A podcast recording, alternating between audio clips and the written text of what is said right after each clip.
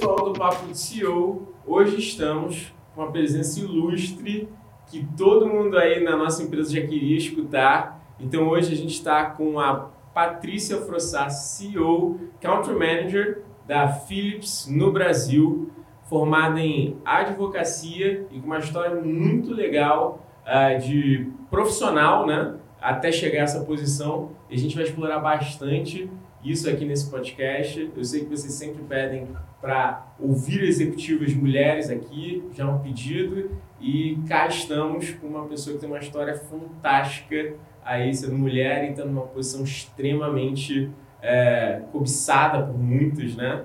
e tenho certeza que a gente vai conseguir escutar bastante sobre como é que foi essa trajetória e os desafios que você tem hoje, né, Patrícia? Muito obrigado por você estar aqui. Imagina, obrigada e obrigada pela introdução aqui, ilustríssima. Hum. Me senti até no direito agora, né? Porque a gente fala com esse linguajar com juiz, com promotor, mas obrigada, prazer estar aqui. Boa. Patrícia, queria começar esse papo falando um pouquinho sobre a sua história mesmo.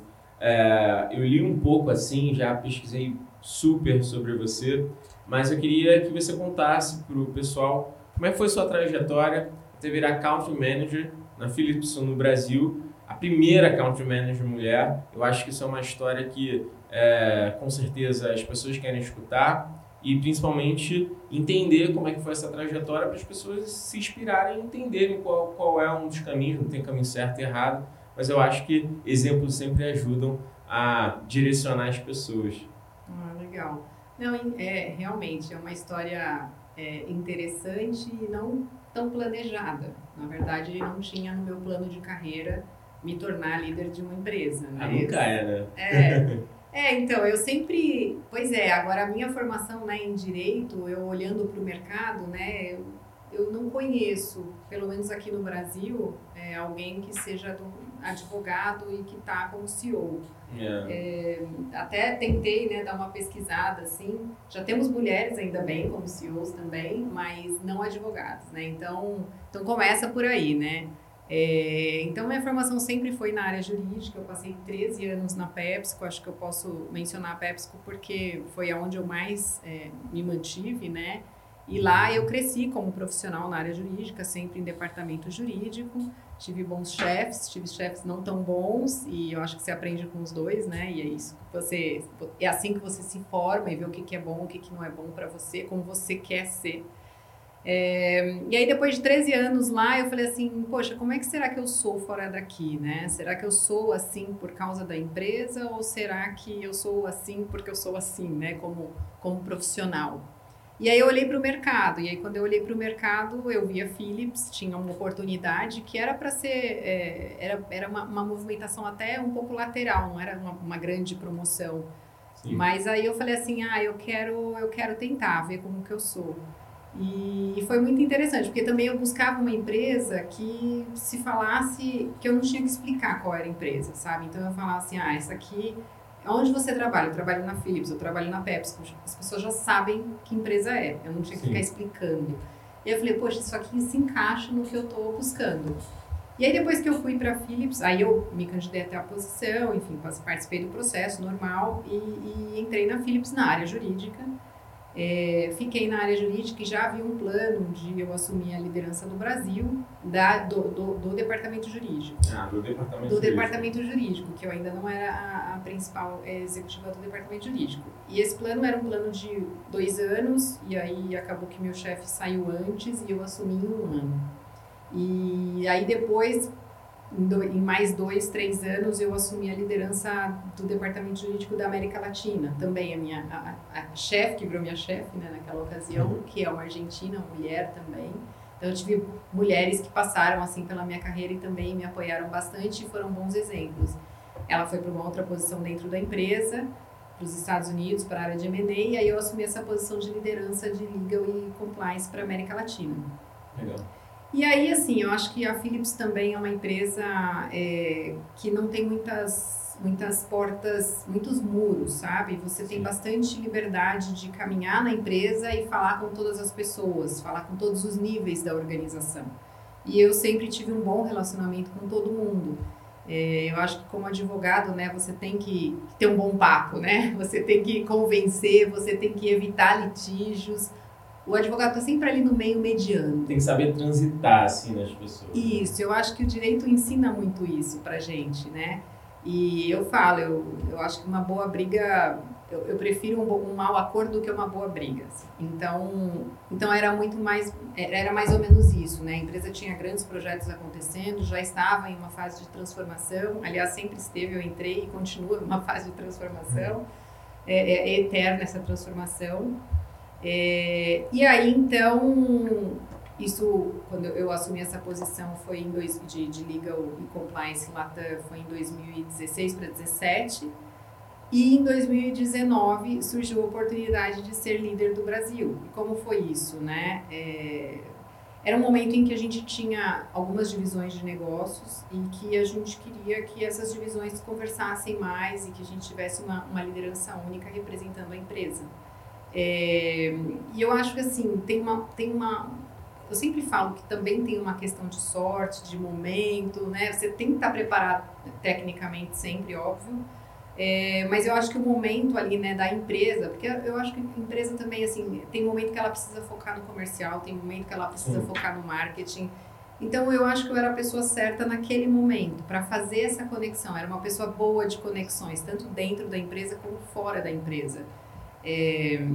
Você acha que essa habilidade sua com pessoas acabou fazendo com que você sobressaísse? Exato. E aí veio o convite. É, e foi engraçado, assim, porque quando eu estava conversando com o líder da América Latina, que seria meu chefe na ocasião, que é um chileno, é, ele falou para mim, ah, então, eu estava pensando em... Ele falou, eu não entendi muito bem quando ele falou que era eu. e aí eu falei assim, não, de quem que você está falando? Ele falou, não, é de você mesmo. Eu falei assim, eu? Você tá louco, né? Ele falou, não, eu acho que tem tudo a ver. Eu conversei com várias pessoas, não é uma coisa da minha cabeça. Aí, assim, deu aquele choque, assim, eu falei, puxa, será, né? Aí eu comecei, né, minha cabeça passou um filme, assim, você fala, será, né? E aí, como toda mulher, porque mulher tem essa característica, eu falei, vou pensar. Vou pra casa, conversar com o marido, com os filhos, papagaio, cachorro. E aí voltei, né, no dia seguinte e falei assim, não, tá bom, eu aceito, mas tem algumas condições. Ele falou, quais, né? E aí, de novo, mulher não negocia salário, mas ela negocia, eu negociei algumas outras coisas, né, que eram importantes para mim. Eu falei assim, ó, primeiro eu quero que você fique na sua posição por pelo menos um ano, porque eu não quero que você me promova, aí você vai embora e vem outra pessoa e fala, não, quem é essa louca aqui? E sai. É. E aí eu fico, né, numa situação complicada. E eu falei assim, eu quero que você fique com um ano, pelo menos, me, me dando coach me acompanhando. E se não der certo, eu quero poder voltar para a posição que eu estava, porque é minha, minha área de conforto, né? E estava indo bem. É, tanto é que veio essa, essa oferta, né? E ele falou: não, combinado. E também falei algumas coisas pessoais. Falei assim: ah, eu não vou chegar antes das nove, porque eu vou para academia. e eu não quero. É, enfim, tenho minhas questões pessoais que eu não quero atrapalhar. E ele falou: não, tudo bem, combinado, né? Apertamos as mãos e assim foi. É, e aí no começo, assim, óbvio, fiquei bastante insegura em relação às coisas que eu não tinha, né, tanto preparo, né, financeiro, principalmente, área financeira, então eu colei no, no meu financeiro, que foi ótimo, ele era uma pessoa ótima, super aberta a me explicar tudo, e comercial, então eu fui para cliente, é, eu me apeguei muito à a, a, a, minha fortaleza de, de conexão com as pessoas e fui para dentro dos clientes, fui escutar os clientes, é, resolver algumas coisas que, que, que, haviam pendências do lado comercial. Então, usei de novo né, a minha habilidade de negociação para resolver algumas coisas. E aí eu fui ganhando credibilidade dentro da empresa. Porque uma vez que você está falando com o cliente, o cliente está te apoiando, o, o, seu time que vende e vive daquilo né? vai falar: Poxa, não é que ela consegue me ajudar? Então eu fui aos poucos ganhando essa credibilidade. Não é de um dia para o outro mas eu nunca tive também ninguém é, torcendo contra, sabe? Então eu fui ganhando a credibilidade, as pessoas estavam assim com um ponto de interrogação, né? Será? É, mas aí aos poucos elas foram abraçando cada vez mais a minha liderança. E eu tentei, né? Isso foi em 2019, foi em maio de 2019 quando eu, eu assumi de fato a posição, primeiro de maio. É, e aí eu tentei começar a colocar um pouco da minha identidade também, né? Mostrar, aqui, aqui veio a Patrícia, né? A primeira bandeira que eu abracei foi a bandeira da, de Diversity and Inclusion. É, fiz um programa assim que eu entrei que foi para incluir é, 55 plus, não falo terceira idade porque pega mal, 55 plus, então comecei a buscar, é, e era estagiário, né? Então, às vezes. É, que fantástico. É, e as pessoas falam assim: ah, mas vai ter um estagiário de 55 mais? Tem, porque um estagiário não precisa ser da faculdade, pode ser um cara que está fazendo uma pós. E às vezes ele, ele quer aquilo como objetivo de vida, ele já nem trabalha, então ele quer estar lá. E é muito legal você ver essa troca entre o jovem, super energético, né, cheio de ideias interessantes, e o, o mais velho com experiência de vida, né? Olha, não por aqui, eu já vi que não deu certo uma vez, será que não é melhor a gente fazer assim? Então, foi uma troca muito legal. Esse foi o meu primeiro projeto. E aí depois eu migrei para um outro projeto também, que a gente tem até hoje, que é de inclusão de diversidade de raça, onde a gente dá é, o inglês na segunda língua, porque não tem, né?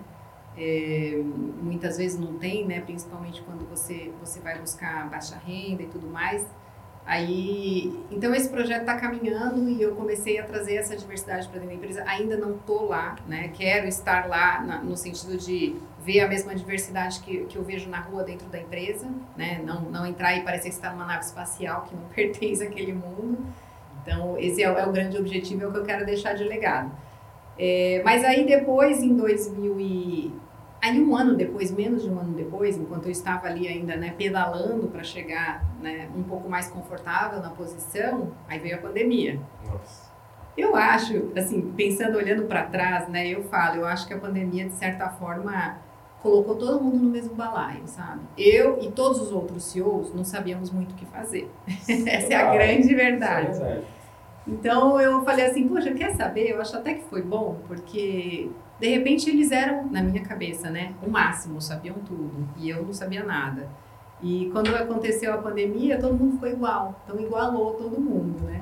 E até depois, recentemente, eu li uma pesquisa para ver que era coisa da minha cabeça, né? E agora eu vejo isso, que da McKinsey, ela fez uma pesquisa e depois publicou um livro que chama CEO Excellence, é, com base nessa pesquisa, que tem vários insights de CEOs, que ela entrevistou vários CEOs, e aí, assim, 70% dos CEOs se julgam não preparados para ocupar as posições. Então, assim, com certeza eu estava dentro de 70%. Mas não sou só eu e não é porque eu sou mulher, sabe? Porque a gente também tem um pouco dessa síndrome de, putz, será que é porque eu sou mulher ou será porque eu sou competente? É, então eu acho que me mostrou um pouco também isso, né? Não é só você, não é só porque você é mulher, não. Todo mundo que, que entra nessa posição tem um certo desconforto, né? natural, né? Muitas vezes até quem tem desconforto tenta não apresentar e não falar tão abertamente como você está falando. Mas a grande verdade é que um desafio, se ele, se ele não te dá medo, provavelmente, Chato, né? é, provavelmente você não vai fazer um bom trabalho, porque o medo desperta, né? Se você, claro, você tem que saber lidar com as ansiedades, com os medos e principalmente com as frustrações. Mas se você não tiver esse medinho, você fica. Você não fica ligado, né? É. Você, você às vezes entra numa zona de conforto. E particularmente falando até nesse tema, como a gente também faz bastante consultoria, eu falo com bastante CEOs, a gente, quando começou a pandemia, a primeira coisa que a gente foi fazer foi o seguinte, foi pegar o time de P&D, lá os consultores de P&D, e foi também trocar uma ideia com todos os CEOs. E todos todos, sem exceção, 100%, que é um número né, difícil, a gente até estatisticamente não pode falar 100%, mas no nosso caso foi 100%, unanimidade, tinham receio de tomar uma decisão errada nesse momento. Só que né, você abre os jornais e ninguém pode falar isso. É, ninguém contava. É, então é natural isso. Engraçado que você citou um, um, o seu programa é, de 55 Plus. Me lembra aquele filme, Sim. né? É, é, Senhor Estagiário. Senhor Estagiário, exatamente. Muito legal, né? É. E, é, e é interessante ver esse, esse programa, porque até no filme mesmo, se a gente pudesse fazer uma analogia, ver o quão importante é, é as pessoas com mais experiência trazerem é, seus conhecimentos para pessoas que são é, mais novas, que às vezes entendem tecnicamente esse mundo novo, completamente digital, completamente diferente, mas que muitas vezes não têm uma experiência, não tem aquele hack que você pode fazer em alguma coisa. É.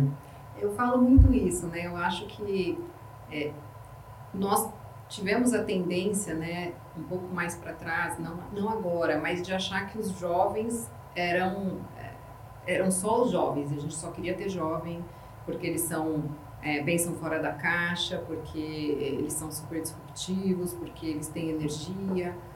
É, mas aí eu acho que a gente foi muito pro extremo, sabe? Depois Sim. a gente voltou, né? Todas as empresas voltaram e falaram, não, o que é bom é o equilíbrio. Tem que ter as pessoas mais velhas, né? As pessoas com mais experiência, é, porque eu acho que, que isso faz sentido, um ajuda o outro, né? Então, a gente tem tentado fazer isso. E eu falo, né, essa nova geração, eu vejo pelo, pela minha filha, eu tenho uma filha de 19 anos, e eu falo, essa nova geração, eles são ótimos e, e serão melhores, muito melhores em muitas coisas que nós não fomos tão bem, né? Como, por exemplo, a questão da diversidade mesmo, né? Se Sim. eu falo alguma coisa assim, eu dou uma escorregada, coisa que culturalmente a gente tinha o hábito de, de fazer uma menção, nossa, minha filha me dá uma bronca na hora, assim, gigante. É, por outro lado, ela tem preguiça de arrumar o quarto, sabe? É difícil correr atrás das coisas dela. Então, é, eles vão ser ótimos em algumas coisas, mas vão ter outras que eles não vão ser tão bons. É, então, é, é, isso, né? Eu acho que é por isso que a gente tem que continuar misturando gerações. É, eu concordo em gênero, número e grau. A gente que é uma empresa que faz consultoria né, em planejamento estratégico, em uh, desenvolvimento de aplicativos softwares, de alavancagem, marketing, performance, no final a gente acabou se tornando uma empresa muito digital, né? E naturalmente, dentro da nossa, da nossa empresa, a gente tem muita gente jovem, assim, a maioria. Mas, só para você ter noção, é, 60 e poucos por cento, quase 70% da empresa tem menos de 30 anos. Então é muito jovem, né? É, acho que agora é 60, acho que diminuiu isso. É, e também foi um esforço premeditado, porque é, a, a, gente tem uma, uma cultura muito, muito dinâmica, muito veloz, que atrai esse público, é, mas a gente entende que a falta de experiência faz com que eles, às vezes, não consigam lidar com determinadas situações. Uma figura com mais experiência acaba fazendo um mix muito importante. Então, esse, esse ponto que você trouxe até me, me toca bastante, porque é um momento que a gente está no nosso negócio, sabe? A gente está tentando mesclar gerações para justamente dar um pouco mais robustez às entregas que a gente faz para o cliente final. Uh, ah, para justamente conseguir dar essa experiência, às vezes até essa visão de mundo que uma pessoa é. jovem não tem, porque não tem como ter mesmo, né? Assim, né? Exato.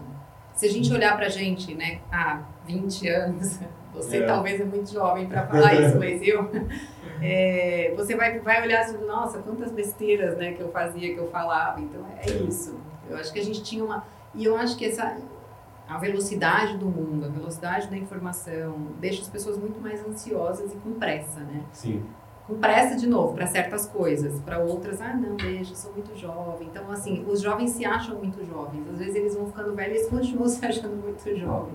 Eu já sempre me achei muito velha, assim, desde acho que eu tinha 15 anos, eu já acho que eu já tô perdendo tempo, sabe? Então é interessante isso. É, eu tenho essa sensação também. Sabe uma coisa, Patrícia, que eu lembrei que eu comentei no nosso, acho que no último podcast, com o CEO da 3 Master, Francisco, cara gênio, é, a gente estava conversando sobre posições de CEOs, né? E, e eu, como também sou um, um, pouco acadêmico, eu gosto de ler muito paper, assim, né? Também consultoria, tem que, tem que estar enfranhado o dia inteiro estudando. E tem um paper muito legal que eu li há muito tempo atrás, que era o seguinte, a figura dos CEOs é, sempre eram oriundos de cadeiras de marketing. Né? Sempre não, mas tinha uma grande proporção de pessoas que eram oriundas da cadeia de marketing. Porque, naturalmente, aí a minha conclusão, né, é o paper não dizia isso, mas é porque a gente vivia um momento há 10, 15, 20 anos atrás que a gente precisava ter uma nova noção de mercado.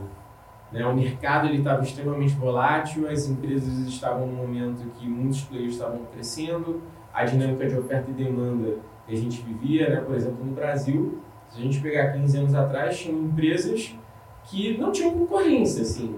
Né? É, era uma multinacional que entrou e só ela fazia aquilo, só ela tinha capacidade de entregar e ter distribuição. Isso foi mudando, não é mais assim na maioria dos segmentos. E aí surgiu um novo paper que vai muito de, de encontro com o que você estava falando, que saiu na Harvard, Harvard Business Review, que fala sobre os CHROs, né, os, os, os Chief Human Resources né, Officer, é, assumindo as cadeiras de CEO. E principalmente as pessoas com habilidades comportamentais e relacionais de integração e direcionamento de equipes assumindo essa cadeira. É, acho que, que é esse paper aí que eu, é, esse... que eu sei. Né?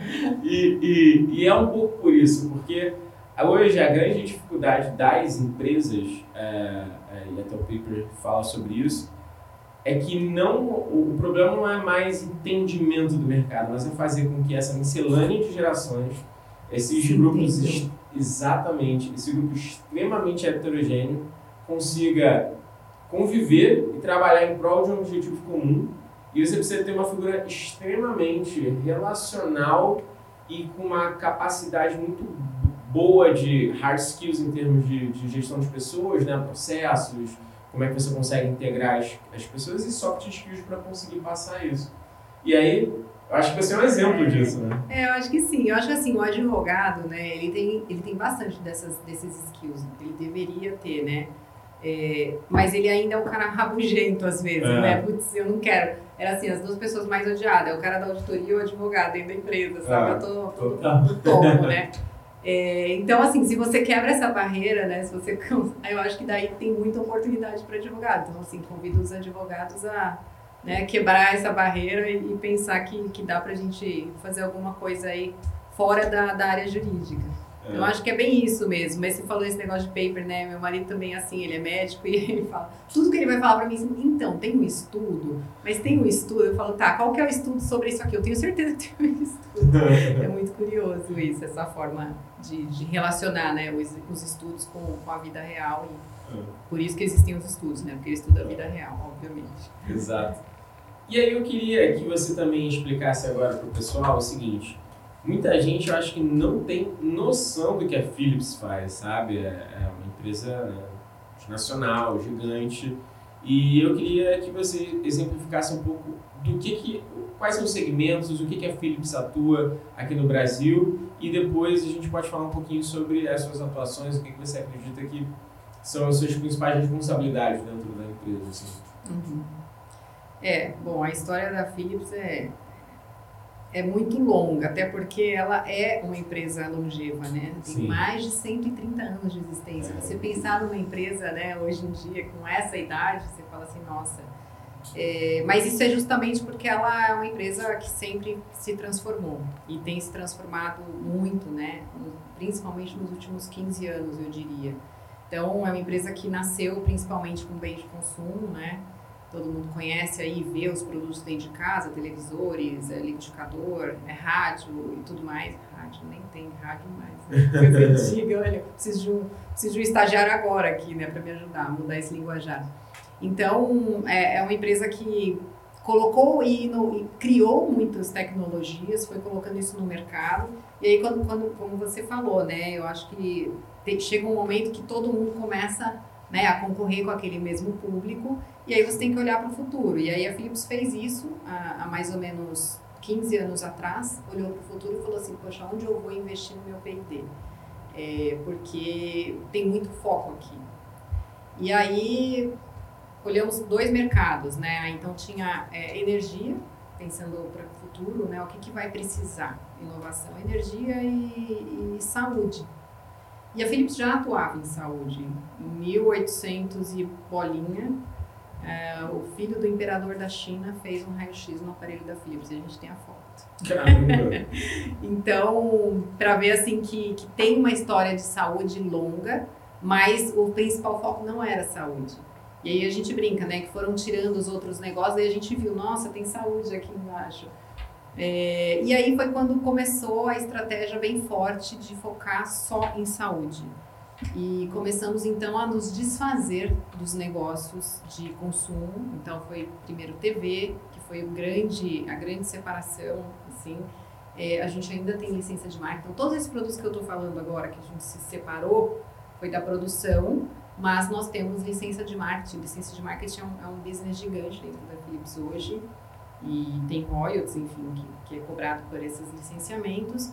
Então, o primeiro grande cortada assim, de cordão umbilical foi com o negócio de TV, em 2012. Depois, em 2015, foi áudio e vídeo, onde a gente saiu desse, desse negócio também, vendeu. É, depois, em 2016, foi lighting, lâmpadas. Nós vendemos todo o negócio de lâmpadas. E depois, em 2016, é, a última aconteceu agora, em 2021, que foi a nossa saída de Domestic Appliance. Então, as Vali, a Valita, né, que é a principal marca aqui de Domestic Appliance que a Philips tem no Brasil, é, nós também saímos desse negócio. E ao mesmo tempo que nós fomos saindo desses negócios, a gente foi reinvestindo orgânica e inorganicamente. Organicamente, através de várias aquisições, principalmente ligadas a software, é, produtos e, e devices também de dois anos para cá, umas 20 aquisições, assim, muita coisa. É, produtos grandes, em, a maior delas que eu posso dizer assim para gente que é mais real aqui em 2019 foi Carestream, a, a divisão de PACs deles, é, que é gestão de imagem, né, para quem, quem não sabe. É, e organicamente a gente investe quase 2 bilhões de euros por ano é, em pesquisa e desenvolvimento nos produtos que a gente já tem, na conexão com os produtos que a gente vem adquirindo. É, aqui no Brasil teve uma, uma aquisição bem significante assim para a gente, que foi um, um, turning point bacana quando a gente fala do nosso portfólio hoje, que foi o Tazin em 2007. É um pouco mais antigo, mas aí já começava a mostrar um pouco essa nossa intenção de, de focar em saúde. Hoje a gente tem 80% do negócio que é produto para a saúde mesmo, assim, que vai que permeia toda a jornada do paciente.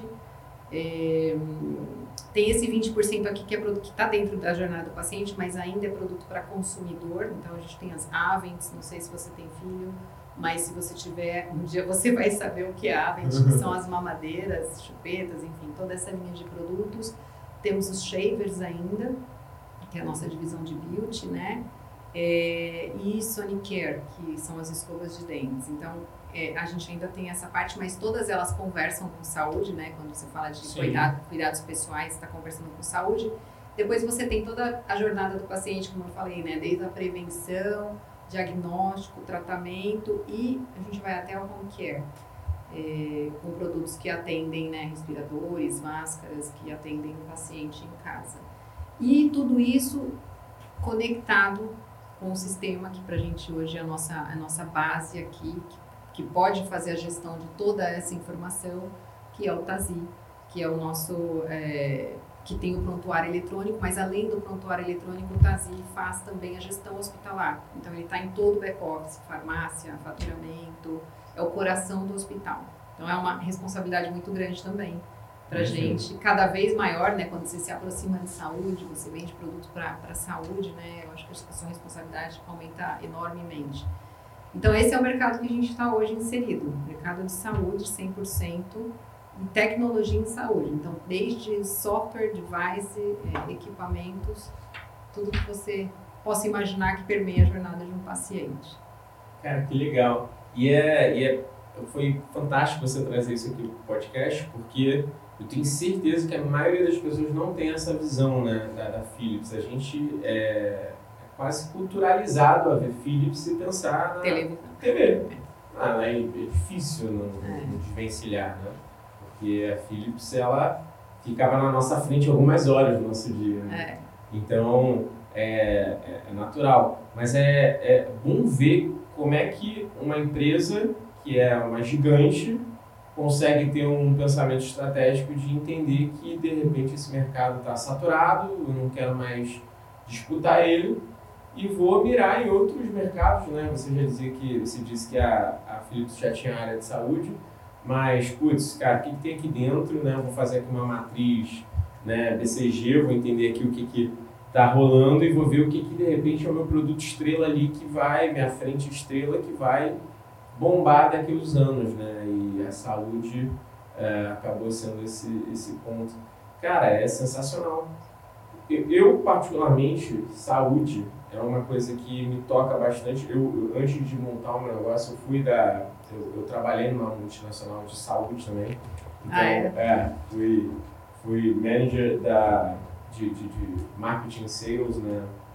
Na, eram, eram produtos eletrocirúrgicos, então era para centro cirúrgico.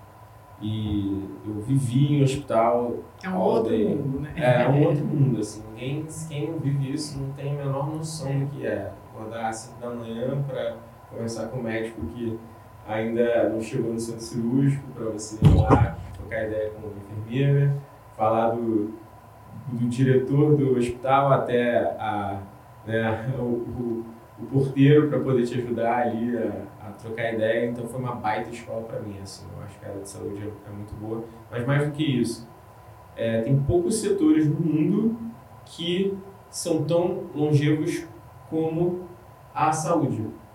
A saúde é, o único, é, é um dos únicos setores que, se a gente for pegar uh, a análise de investimento de P&D e indústria, é um dos poucos setores que você vê que, obviamente, ele tem né, barrigas assim, mas é o único que é sempre ascendente. Né? Porque se tem alguma coisa que o mundo não vai parar de se preocupar, é a saúde. Exatamente. E eu acho que quanto mais né, a gente olha para o desenho da pirâmide populacional, a gente vê que é, quanto mais velha a população vai ficando, mais é, doenças não transmissíveis vão, vão tendo, né? É, e aí, assim, esse foco aumenta, porque todo mundo quer envelhecer, quer viver mais, mas quer envelhecer com qualidade. E eu acho que essa, a gente está numa mudança também, uma transformação gigante no setor de saúde, que é justamente as pessoas e o próprio setor, né, é, começar a tratar mais a prevenção e não o doente. Sim. E, então, assim, é justamente o que você falou, né, a população, o mercado é gigante, eu acho que a gente é, precisa olhar para ele com, com cuidado e, e, saber que a solução não está na mão de um só, né? Eu acho que no setor de saúde a gente já entendeu que todo mundo tem a sua importância, o seu papel e não dá para você pensar de forma isolada. Então, é um setor que tem tido cada vez mais bastante colaboração. E eu acho que o nosso papel como indústria é justamente estar é, tá fazendo essa colaboração, né? E além disso, eu acho que quando a gente fala de saúde, né, quando podemos em desenvolvimento, né, que você fala ah, de vender, de desenvolver, de investir, a gente não está pensando só em investir no produto na melhor ressonância magnética que fica no centro de São Paulo, mas de dar acesso também. Então, 30% da população, né, assim, a gente sempre repete isso, na América Latina não tem acesso à saúde. Se a gente olha para o Brasil, é até percentualmente até talvez maior do que isso, né? E então, quando a gente fala em P&D, a gente não quer só melhorar o produto que está aqui no grande centro, mas a gente quer criar um produto que dê acesso. Então, um exemplo que eu uso, a gente tem até um projeto social com a nossa fundação, Philips Foundation, no, em, em áreas remotas no sertão, no Brasil. É, e a gente tem um, um ultrassom, por exemplo, que é um ultrassom portátil, é, que ajuda o acompanhamento de gestantes e ele recarregava a energia solar. Então são coisas pensadas assim também, né, para dar acesso. Não é só dar acesso porque você tem um super equipamento no centro de São Paulo, mas dar acesso para áreas remotas, pensar num produto que não vai ter como ter conectividade, como vai ter, como vai ter é, para carregar a bateria. Então isso é bem bacana também olhar para o portfólio da, da empresa e ver que a gente consegue é, desenvolver produtos para não só estar tá nos grandes centros, mas também nas áreas remotas. Falando sobre é, o seu business como um todo e a estrutura dele, uma coisa que sempre me chama muita atenção. Hoje, entendendo que vocês são indústria, vocês vendem diretamente, vocês lidam com distribuidores, vocês têm representantes próprios, como é, como é que funciona a sua estrutura comercial? A gente tem, nós trabalhamos das duas formas, né? Tem lugares que eu não consigo permear toda uma região e eu preciso sim dos meus parceiros comerciais. Nas, nos grandes centros a gente tem é, atendimento direto, onde estamos lá presentes é, fisicamente, né, com a nossa força de vendas, mas em áreas onde o Brasil é muito grande, né? Não dá para a gente ter 100% é, direto, a gente trabalha com os dois formatos. Como é que é? Esse, esse teu distribuidor, esse teu representante também trabalha com tecnologia ou só produto? que também representa tecnologia, venda de tecnologia? Não, normalmente é só produto. Só são, produto. são os nossos equipamentos, é, os nossos hum. produtos prontos, né? Ah, porque licença eu acho que é um pouco mais complexo nesse cara trabalhar. Eu te pergunto porque, mais uma vez, também estudando um pouco o mercado, né? Eu também tenho clientes é, um pouco, uh, não exatamente no que você faz, mas similares.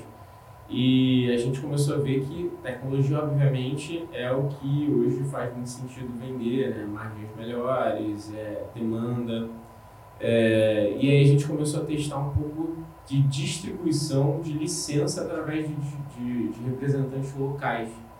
Uma coisa que me chamou a atenção, é, mas ao mesmo tempo, na verdade é uma pergunta mais pessoal. é, não, eu acho que se você está falando de software, né? Sim. Que software, nós temos sim alguns, alguns distribuidores. Ah, legal. É, mas nesses, é, mas, então, e, e, eles nos ajudam também com a implantação. Então, é, eu vendo a tecnologia, né, ou licencio, e ele nos ajuda com a, com a, com a implantação, exato. Ah. Então, então esse é o formato. Mas é, um, é, tem esse formato para software. E falando da cadeira de CEO, Patrícia, o que, que hoje você acredita que são suas principais responsabilidades assim, na Philips? Hoje, sei lá, como é que é a tua rotina, sabe? Desde a hora que eu chego? É. Olha, eu acho que assim, primeiro, né, é, como eu disse, o, o, mercado de saúde está passando por uma transformação muito grande. Então, assim, eu acho que a minha responsabilidade na minha cadeira, é, olhando para fora, né, é, é, entender qual o momento do Brasil. É, nós temos uma unidade fabril em Varginha, onde a gente, a gente produz equipamentos médicos. Então, eu preciso olhar um pouco para entender para o Brasil, assim, o que, que o mercado está demandando, né? Que tipo de produto o mercado está demandando? É, é, é, o, é o mais top, é o low cost, é, qual que é o momento do Brasil e tentar trazer cada vez mais né, produção local que atenda esse mercado, porque eu acho que, é, que a gente ganha muito né, na, na, produtividade fazendo isso, em tempo de entrega e tudo mais. Então, hoje o meu desafio principalmente é olhar para o mercado, ver o que, que o mercado está demandando é, e trazer produtos que sejam adequados a esse mercado. É, eu acho que a gente está num momento de Brasil, né, que o Brasil pode voltar para o cenário mundial da indústria, né, de produção. É, a gente, obviamente, a gente é um grande provedor de serviços, né, e, e eu acho que o mundo mudou bastante para serviço ao invés de produção, mas eu acho que o momento mundial nos traz uma oportunidade de voltar a estar tá no cenário mundial de produção. E a gente tem essa oportunidade dentro da Philips. Então, é, o que eu quero justamente é voltar para esse cenário. E eu tenho discutido bastante, é, através da BIMED, que eu também faço parte, sou vice-presidente lá, é, como é que a gente consegue de fato aprovar, por exemplo, reforma tributária, coisas que eu consigo melhorar os meus business cases, né? Porque Sim. quando a gente traz uma produção para cá, eu estou concorrendo com outros países no mundo. Porque a Philips, ela não escolhe o Brasil porque o Brasil é bonitinho, ela vai fazer um business case com vários países para ver onde a conta fecha melhor. Então, é, é, isso que eu tento levar como argumento, por exemplo, para o governo para falar: olha, vamos trazer mais produção, porque a gente vai gerar mais emprego e no final vai ter mais imposto, mas a gente precisa simplificar. Então, é, eu tenho focado nessa frente de olhar para produto, nessa frente de tentar, é, junto com associações de, de dos, dos, setores, é, influenciar para que a gente consiga aprovar as reformas que precisam ser aprovadas é, e essa combinação traga um grande resultado né, para o setor médico no Brasil, tanto para o paciente que vai ter um produto que vai atendê-lo, é, quanto para a Philips, quanto para a produção local, enfim, fechar essa, essa conta toda aí. Você acha que hoje uma das principais barreiras para isso é uma barreira mais tributária, burocrática? Eu acho que a tributária e a burocrática elas andam junto, né? Porque é. você tem um departamento hoje que cuida de litígios tributários dentro da empresa. Então, isso é, é, é uma, uma operação que, que é desnecessária se você for pensar. Se você tivesse um imposto mais fácil de ser calculado, não precisava ter tanto litígio. Porque o litígio acontece não é porque você tem má fé e não paga o imposto. Todo mundo sabe disso. É porque às vezes tem tanta legislação no meio municipal, estadual, e calcula assim, calcula assado, e tem várias interpretações, que só quem ganhou é o advogado tributarista no, no final das contas, sabe? É. Então, é, Então, é, é, esse é um lado, né? E eu acho que é sim uma barreira ainda essa questão tributária. Quando você coloca na conta versus um outro país, às vezes a gente perde aí. É aí que fica, que fica difícil convencer. Porque às vezes você não consegue nem explicar, né? É difícil até de explicar. Imagina, explicar para os holandeses a, a, questão tributária do Brasil. É, eles já entendem, mas assim, não, não é tão fácil. Eu tive um case muito legal, é, quer dizer, não foi legal. é, foi interessante. É, mas foi interessante. De uma empresa norte-americana que queria vir para cá. Ela também era ligada à saúde, né? É, medical devices, é, produtos médicos. E a gente fez todo o, o business plan, né? Expansão, entender como é que ia ser a distribuição, eles queriam montar a finalização aqui e, e foi super legal. E a gente começou a mostrar um monte de coisa. É, primeiro mercado, né? E aí foi aquele alvoroço, pô, super legal, país emergente, vamos bombar, vai ser muito maneiro. Depois veio a questão de estruturação, super legal, pô, o país tem como melhorar a parte comercial, é, é um país continental, mas dá para capilarizar, tem muita gente já atuando aqui, legal, vencido, entrou a parte burocrática. Quando eles viram o regime seletista, a parte de folha, eles tomaram um susto, assim, falaram, cara, isso não é desse mundo. Assim, não entendo, não estou entendendo. Facilitou já bastante, isso tem mais ou menos uns seis anos, sete anos. Então mudou, né? A gente tem reformas e tal. Mas o que, que é isso? Não estou entendendo. Não consigo entender essa conta aqui. Para mim não faz muito sentido. E depois, a parte tributária, né? Cara, aqui você tem três tipos de, de regime. Simples, presumido e real. Você precisa estar no real porque é assim, mas ele, ele faz... É, quando você está no real, você tem receber esses impostos. Putz, aqui você tem que ganhar dessa forma. Não, beleza, mas eu só pago se eu tiver lucro. É, mas se você vê sua cadeira... Sua cadeira sua, sua parte é rentável. Então faz sentido você olhar para despesas de longo prazo, tentar antecipar para poder diminuir o lucro, tentar aquela coisa toda tributária. Falou, cara, o que, que é isso? É.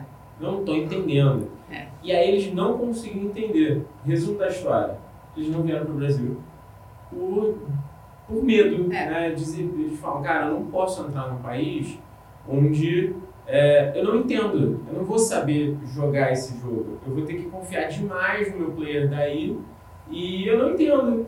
É. Eu tenho, muito, tenho muita outra opção que a gente está avaliando no resto do mundo. É, vamos deixar o Brasil para depois. E até hoje está para depois. É, não, eu, eu acho assim que a gente já venceu alguma, dentro da Philips, a gente já venceu alguma, as barreiras do entendimento. Boa. A gente já entende, né? Eles já entendem. Mas é óbvio que se a gente tiver como melhorar isso, né? E, e, de novo, eu acho que a gente está num momento muito importante como país, que a gente pode de verdade colocar o Brasil no protagonismo de novo. A gente tem que tomar essa oportunidade, sabe? Então eu tenho, eu tenho falado muito disso com as pessoas, porque a gente não pode perder esse bonde. Concordo. É, dentro também da, da, da, sua dinâmica de CEO, é, imagino que assim você entrou na cadeira, você teve algumas dificuldades naturais de novo cargo, nova visão. Uh, eu costumo dizer que o CEO ele é a ponta de lança da situação. Né? Então, assim, você como country manager, você precisa uh, dar o seu ritmo, você tem que dar um pouco a sua cara, ao mesmo tempo que você tem que entender a cultura da empresa que você já entende, né? no caso você já trabalhava lá, mas você tem que entender às vezes os ritmos de outros setores que você não está habituada, o modus operandi, ao mesmo tempo você tem que olhar para os OKRs lá, lá de fora, que você tem que fazer com que as pessoas né, batam, sigam.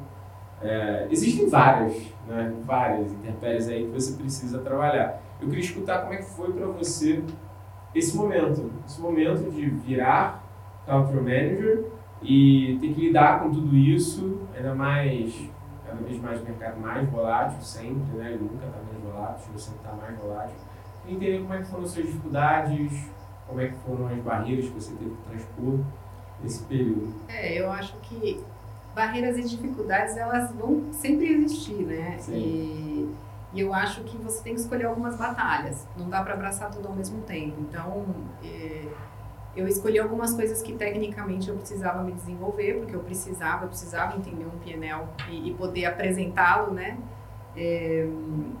Mas, de novo, né, eu, eu, eu tentei passar para as pessoas as minhas fortalezas também para ganhar credibilidade. Então, foquei muito em buscar credibilidade, porque eu acho que quando você tem credibilidade dos seus pares e dos seus, é, do, do, time que está com você, é, eles te ajudam para tudo, né? Você nunca está sozinha. Então, é, foquei muito em umas pessoas, é, busquei é, trabalhar planos de sucessão, trabalhar planos de desenvolvimento, sempre colocando mulheres também né, nesses planos, no plano de sucessão, plano de desenvolvimento. Mostrar muito um the job para outras mulheres que é possível estar tá numa posição grande, sem deixar de lado a vida pessoal. Então, isso é uma coisa que eu, que eu tento sempre mostrar, né? Às vezes eu estou numa reunião e eu chamo meu time para fazer uma reunião e eu não lembro quem está de férias e eu mando para o grupo, né? Para o grupo do, do management team. E aí, às vezes, alguém entra e, a, e uma outra pessoa comenta, ah, ele estava de férias. Ele está de férias. Eu falo, o que, que você está fazendo aqui? Você não vai ser promovido, porque você está de férias fazendo call comigo. Então, é, isso é uma coisa que eu, que eu abracei bastante, assim, de tentar mostrar para as pessoas que, assim, dá para você ser competente, é, tirando férias, né, e, e, não atendendo, às vezes, o telefone.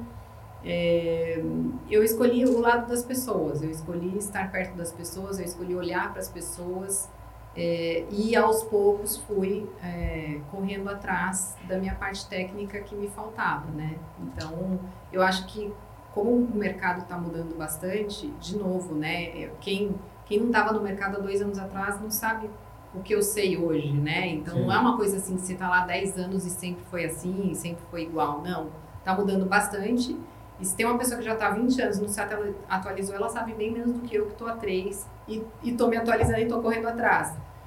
É, então acho que é isso, assim, não tem muito não tem muita mágica, né? Eu acho que você tem que ouvir muito. Essa é uma coisa que eu acho que não sou só eu, mas muitos líderes têm um pouco de dificuldade, né? Todo mundo que eu escuto que está na liderança fala, ah, eu, eu, eu tenho um pouco de dificuldade de ouvir, eu quero tirar conclusão, eu quero responder e resolver logo. Essa velocidade é, é uma coisa que você precisa sempre tá se policiando e brecando para você poder ouvir as pessoas. Se você não ouve, você não aprende, né? Então, é, acho que esse é um exercício meu diário, de escutar, parar, escuta, para, e, e, escuta de verdade, né? Não fica escutando já pensando na resposta que você já sabe qual que você vai dar. Então, então é tudo isso junto. É, isso é uma ótima dica, viu? Eu acho que nas posições de, de liderança a gente acaba olhando muito a, as nossas próprias conclusões, né? A, a, grande verdade é que se a gente for olhar a posição de, de líderes, envolve um pouco de, de, de ego, mas não no, no ponto é, pejorativo, mas no ponto de que você quer alcançar um sucesso pessoal ali, né? É natural. Exato. É, só que é, muitas vezes isso acaba se misturando ali, né? É, e eu acho que muitos, é, muitos líderes se perdem nisso. Porque você chegou lá, nessa posição que você ocupa, né, por você ter sido uma pessoa. E, e só que aí você está numa posição de número um, você pode ter uma tendência a achar, putz, sou o máximo. E é aí que você se perde, né? Porque você para de escutar, você se distancia, você é, você perde a humildade. Essa é a palavra, né? E, e se você não perde a humildade, se você perde a humildade, você perde a sua essência, aí tá tudo perdido. E eu vou te falar uma coisa, eu trabalhei muitos anos com compliance. É, nenhum CEO ou nenhum líder, né, que tem uma posição de destaque é, é demitido por falha técnica, é. por competência técnica. Não é. É, porque competência técnica você corre atrás e se você erra, muitas empresas hoje estão abertas ao, ao erro, a consertar o erro, a, tá, a te apoiar para isso, né? Óbvio, ninguém vai ficar errando toda hora. É, mas as pessoas são demitidas por comportamento. Porque elas se perdem, né, no seu próprio poder, se perdem na falta de humildade. Então, é, eu acho que essa é a principal mensagem, que a gente tem que fazer um exercício toda hora, porque é fácil você achar que, ah, putz, sou o máximo, né? É. Tô aqui, sou o máximo, não vou ouvir mais ninguém. Não, então tem que, é um exercício diário, assim, de, de trabalhar a sua humildade É, e saber que você pode errar tecnicamente, mas você tem que ter um bom comportamento, você tem que gostar de pessoas, né? Porque eu também falo isso, às vezes a pessoa quer ser líder, quer ter o ônus, mas não quer ter, né? Quer ter o bônus, mas não quer ter o ônus. Dá, dá, dá trabalho ser líder de pessoas, dá muito trabalho. Além de ser líder da, do negócio, ser líder de pessoas também dá muito trabalho. E, e você tem que gostar, porque se você faz aquilo de uma forma forçada, porque você quer a outra parte, não vai funcionar. E aí você vai ter problema de comportamento, e aí você vai ser convidado a sair. É, sair. Mais uma vez, falando que comportamento e gestão de pessoas é o grande ponto né, é. É, do, do, momento. Um outro tópico que eu queria abordar com você, que eu acho fantástico, é essa questão de você conseguir, de fato, eu, eu li até uma, uma, um artigo seu, uma entrevista sua na Forbes, você falava muito sobre a sua posição e como é que você tenta fazer essa dinâmica de incluir mulheres, mas mais do que isso, conseguir fazer com que todo mundo tenha que a perspectiva de flexibilidade, acho que você falava isso, que a perspectiva de flexibilidade que as empresas hoje podem dar acabou facilitando é, mais mulheres estarem numa posição mais interessante. Acho que era um pouco disso, né? É, é isso. Eu acho que em 2019, né, que foi quando eu assumi a posição, não tinha ainda a história de home office Covid, né? Porque o Covid Sim. veio depois. Mas a Philips já tinha uma prática de home office de uma vez por semana, porque o nosso escritório fica em Alphaville. E quando mudou para Alphaville, isso foi em 2010, eu nem estava na empresa ainda, que eu entrei em 2013, é, 2010, 2011, eles implementaram essa uma vez por semana, porque tinha muita gente que morava em São Paulo, e aí eles falaram, não, para a gente continuar com as pessoas engajadas, vamos, vamos aplicar a prática do home office. Que é uma coisa que a legislação até hoje não acompanhou, né? Então Sim. a gente assumiu um risco, e a empresa está sempre buscando o melhor para o funcionário, às vezes assumindo o risco, que é a questão da, que a gente fala da, né, da, da burocracia toda do Brasil, é, e aí, enfim, eu sei que em 2019, quando eu assumi, não tinha isso, mas eu, eu impus aí algumas coisas para mim, até para conseguir mostrar. Para mim, porque eu queria, e também isso acabou facilitando e mostrando para outras mulheres. Mas eu lembro que na ocasião, poucos meses depois que eu assumi, eu fui oferecer uma posição para uma mulher, né? Uma posição maior, porque ela já tinha, ela já era, já tinha um cargo alto e, e aí ela foi para casa pensar, como todas as mulheres, tudo bem, pensei, no dia seguinte ela vai aceitar. No dia seguinte ela falou assim, ah, então, eu não vou aceitar. Eu falei, mas por quê? Ah, porque eu adoro ser mãe. Daí eu me senti péssima. Eu falei assim, poxa, mas eu também adoro ser mãe. Não, mas eu adoro ser mãe, eu sei que não vai dar, que não vai... E aí eu não tinha uma prova física minha, né, de falar, não dá, porque eu tô aqui, dá para fazer. E aí acabou que ela não, não ficou, e aí depois ela acabou saindo da empresa. Uhum. É, é, exatamente. Então, assim, eu acho que a gente tem que dar o exemplo, mas cada mulher tem também o seu limite, né? É, tem gente que não quer, de verdade, e, e tudo bem. É, agora, a gente tem que trabalhar para mostrar. Se você quer, dá para fazer, é possível. Então, acho que é muito esse o papel que eu tento trazer. Aí, depois, em 2020, quando teve a pandemia, e começaram né, as práticas de, de home office, trabalho à distância, isso facilitou bastante. Eu vejo que hoje as mulheres têm menos receio, é, porque elas sabem que elas têm uma flexibilidade. Se ela precisa ir no mercado, ela bloqueia uma hora durante o dia e ela vai trabalhar uma hora mais, sabe, no final do dia, que é a hora que ela perderia no trânsito. Então, sim, deu bastante flexibilidade. Eu mesma vou duas vezes por semana para o escritório. É, e, e, mais ou menos isso, sabe? As pessoas estão fazendo um pouco disso. Duas vezes por semana eu vou, vejo as pessoas, converso com as pessoas. O resto eu estou em cliente, eu estou trabalhando de casa. É, e todo mundo viu que dá para ser produtivo longe, né? Longe, de, longe do escritório.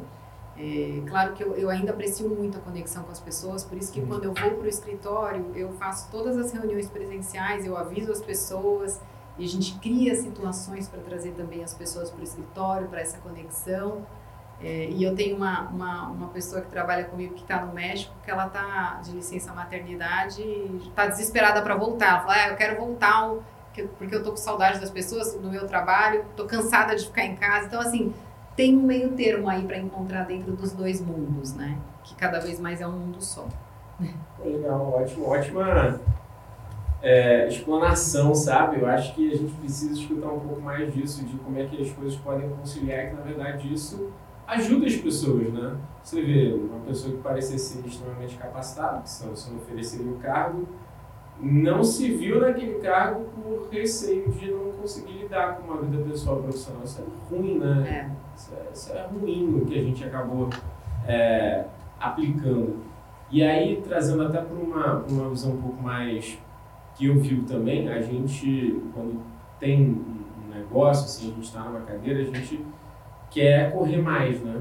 Que acha que o concorrente está aqui atrás, então tem que correr mais rápido. Às vezes a gente quer ditar um ritmo de velocidade e é preciso ter velocidade, né? Não é, não é que a gente está dizendo ao contrário. Você tem que, de fato, fazer as coisas na velocidade, o mercado pede isso. Existe também a necessidade de, de você ter que, muitas vezes, se doar um pouco mais, ter aquele over-delivery, mas isso não tem que acabar com a sua vida, né? Isso não pode deixar fazer com que você simplesmente não tenha vida pessoal. Lá eu comecei, né? Eu, eu, eu até não, não posso dizer como, como é, porque ainda não tenho filhos e também uh, não sou mulher. Mas eu vivo um pouco, né? Eu fui criado com mulheres e tento passar um pouco, um pouquinho da experiência que eu, que eu vivi dentro do meu negócio. E eu vejo o quanto, e como eu te falei, né, a, tirando a parte da tecnologia, a maioria dos setores é, são de mulheres, né? A gente tem mais de 50%. E então vivo em meio a várias mulheres. E eu vejo muitas vezes né, que elas precisam de uma flexibilidade, de um tempo diferente, porque, cara, elas querem, às vezes, ver, às vezes elas têm umas condições, umas necessidades diferentes, e quando a gente dá isso para elas, volta em dobro. É. Mas volta em dobro muito, volta em triplo. Que bom, que bom Porque... ouvir falando isso. Mas volta que é verdade, muito. é que eu falando é uma coisa, você falando com homem é outra, ah? Exato, mas volta em triplo. Eu tenho, eu tenho um caso, a Débora vai adorar que eu cite ela aqui, que ela é super engajada. A Débora. Débora, ela é, é, é mãe, tá? É super, ela é coordenadora na parte contábil, super engajada na empresa, sabe? Ela trabalha muito. Não tem tempo rico para ela. ela. Se ela, ela vai até, se, se tiver uma demanda, ela vai até 9 horas da noite. E tem um dia que ela fala, daí eu posso ir, sei lá, um médico com a minha filha? Óbvio, vai, sabe? Vai, fica o tempo que for. Ah, tive problemas pessoais e tal, tenho que ir ao colégio, não sei. Tranquilo. Vai. O que, que eu recebo em troca? O dobro. Eu recebo o dobro. A Débora entrega três vezes mais. Tive um caso agora, esse foi um caso, foi uma experiência única na minha vida, que eu tinha uma outra coordenadora uh, também, a Gleice. Ela teve três filhos, só que foi sequenciado. Tipo, desde que ela entrou na minha empresa até agora, só foi filho atrás de filho.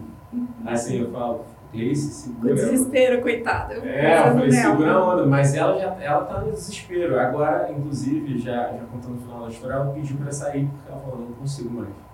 Três filhos pequenos, foi um atrás do outro. E a gente passou no primeiro, eu falei, Gleice, a gente vai junto. É tranquilo, vamos lá, você continua. É, depois de quatro meses ela começou, Dario, tem cliente me respondendo, enchendo meu saco. Eu falei, cara, vai com calma, faz o que você pode, não, não, não vai muito a fundo, você não precisa disso, o time aqui está segurando. É, tem gente que eu já contratei para ir carenciando, vamos junto. Cara, ela voltou três vezes mais entrega. Aí depois veio o segundo filho. Tá bom, esse, vamos junto. Já passamos por isso. Beleza. Só que aí na sequência, pouquíssimo tempo depois, ela estou grávida de novo. Falei, caraca, assim você tá, assim você me mata também no coração, porque eu tô tendo filho junto com você, cara. Mas vamos lá. E aí passamos.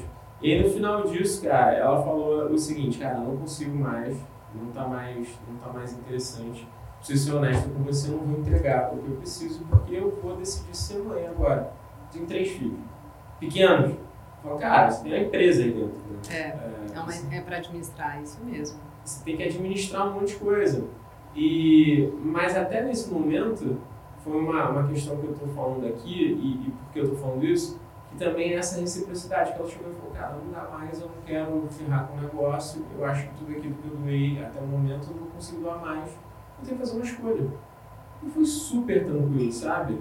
E eu não me senti lesado, pelo contrário, eu acho que ela sempre entregou tudo. É, mas é uma posição difícil ser mulher, sabe? Né? É, eu acho que é, você tem que ter parceria, né, dentro de casa também. Então, assim como Ah. você tem uma equipe no escritório, você tem que ter uma equipe em casa também. Então, se, você, se o seu marido, seu parceiro é, te ajuda, né, as coisas vão bem. É, e também tem que você estar tranquila com aquilo, né? Porque não adianta nada seu, seu marido te ajudar, você tem toda uma equipe e a sua cabeça tá lá. Então você tem que estar tranquila com isso também. Eu acho que na fase dela, né, três pequenos, talvez ela queira participar dessa rotina. Sim. E daqui a pouco ela volta, né? Eu acho que ela vai começar a sentir falta de alguma coisa, talvez daqui a um tempo. É, eu sempre falo, né? Eu não seria uma mãe tão boa se eu não trabalhasse, eu não, eu não seria, acho que talvez uma profissional tão boa se eu não fosse mãe. Mas isso é pra mim. Cada um tem uma história, né? E eu falo, e a gente tem que apoiar todas elas, né? Nas suas decisões. É, não tem que ter, ser todo mundo igual. E a gente também, como mulher, a gente entende um pouco. A mulher boicota mais a mulher do que o homem bo- boicota a mulher, sabe? As mulheres ficam se É. comparando. Ah, por que você saiu de licença quatro meses, sendo que você podia sair seis? Que absurdo, seu filho precisa. Gente, cada um, cada um, cada um, né? Sim. Então, então é isso, a gente precisa parar de criar rótulos. É, a gente tá, eu até estava fazendo uma, uma roda de discussões lá na empresa sobre licença paternidade, né? E eu falei, o que, que vocês acham de o homem também ter quatro meses de licença maternidade, paternidade, né? Ou Uhum. seja, a mulher dele, que não trabalha na empresa, fica grávida, tem um filho, e você dá uma licença para ele de quatro meses para ele ficar em casa. E aí todo mundo pensou bastante no aspecto de ajudar em casa, né? Ah, vai ajudar, vai ter uma conexão com o filho e tudo mais. Mas eu tava pensando mais de, de uma outra forma. Eu tava pensando assim: se eu coloco um homem e uma mulher com a mesma quantidade de tempo fora, é, por conta de nascimento de um filho, aí eu tô, eu tô de verdade aplicando a- a- uma igualdade, né? Porque se você vai contratar alguém que é uma mulher e falar, não, essa mulher pode engravidar e ficar quatro meses fora. Mas se a sua política é a mesma coisa para homem, você nem vai pensar nisso. Homem e mulher têm a mesma liberdade, vai sair quatro meses de licença maternidade, independente de ter filho na sua barriga ou não, sabe? Então, é, são coisas assim que eu acho que a gente precisa exercitar, pensar e, e pensar que todo mundo é indivíduo, né? Individual. Então, cada um tem uma necessidade diferente. É aqui que sacada legal, assim, esse ponto de vista, porque normalmente as pessoas pensam é, justamente ah, ajudar e tal, mas na verdade é quase, foi quase estratégico para conseguir implementar a igualdade, né? É, essa conversa. Exatamente. E aí, aí as mulheres, na verdade, ficavam discutindo assim lá na, na- na empresa. Ai, não, eu não quero ele quatro meses em casa porque eu já vou ter meu filho para me dar trabalho. Eu não quero, obrigada. Mas é interessante. Cara, Patrícia, o papo tá super top. É, de verdade, assim, foi, foi muito proveitoso para mim, pelo menos. É, espero que tenha sido para você. Mas eu queria que. Eu sempre pergunto para os CEOs e eu queria que você desse uma dica para as mulheres que vão estar escutando a gente é, sobre chegar em postos de liderança.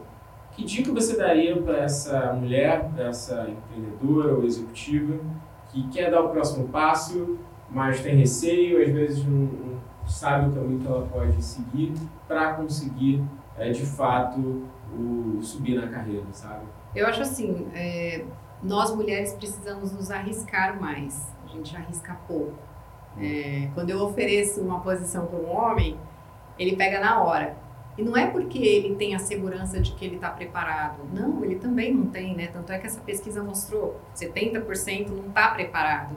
Então, assim, a gente precisa se arriscar mais. A gente não precisa ter tanta certeza de tudo. A gente tem muito essa pegada de eu quero estar certa disso para poder dar esse passo. Não, vai, né? Vai porque vai dar certo. Se você quer, eu acho que a primeira coisa é você tem que querer. Não faz isso pelos outros, faz isso por você.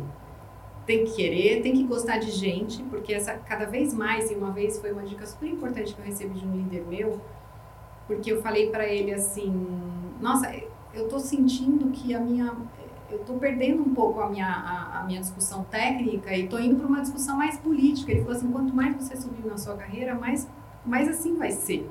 Então, assim, se você gosta de falar com, se você gosta das pessoas, de estar com as pessoas, isso é genuíno seu.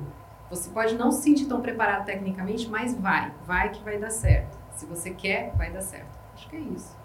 Cara, golaço.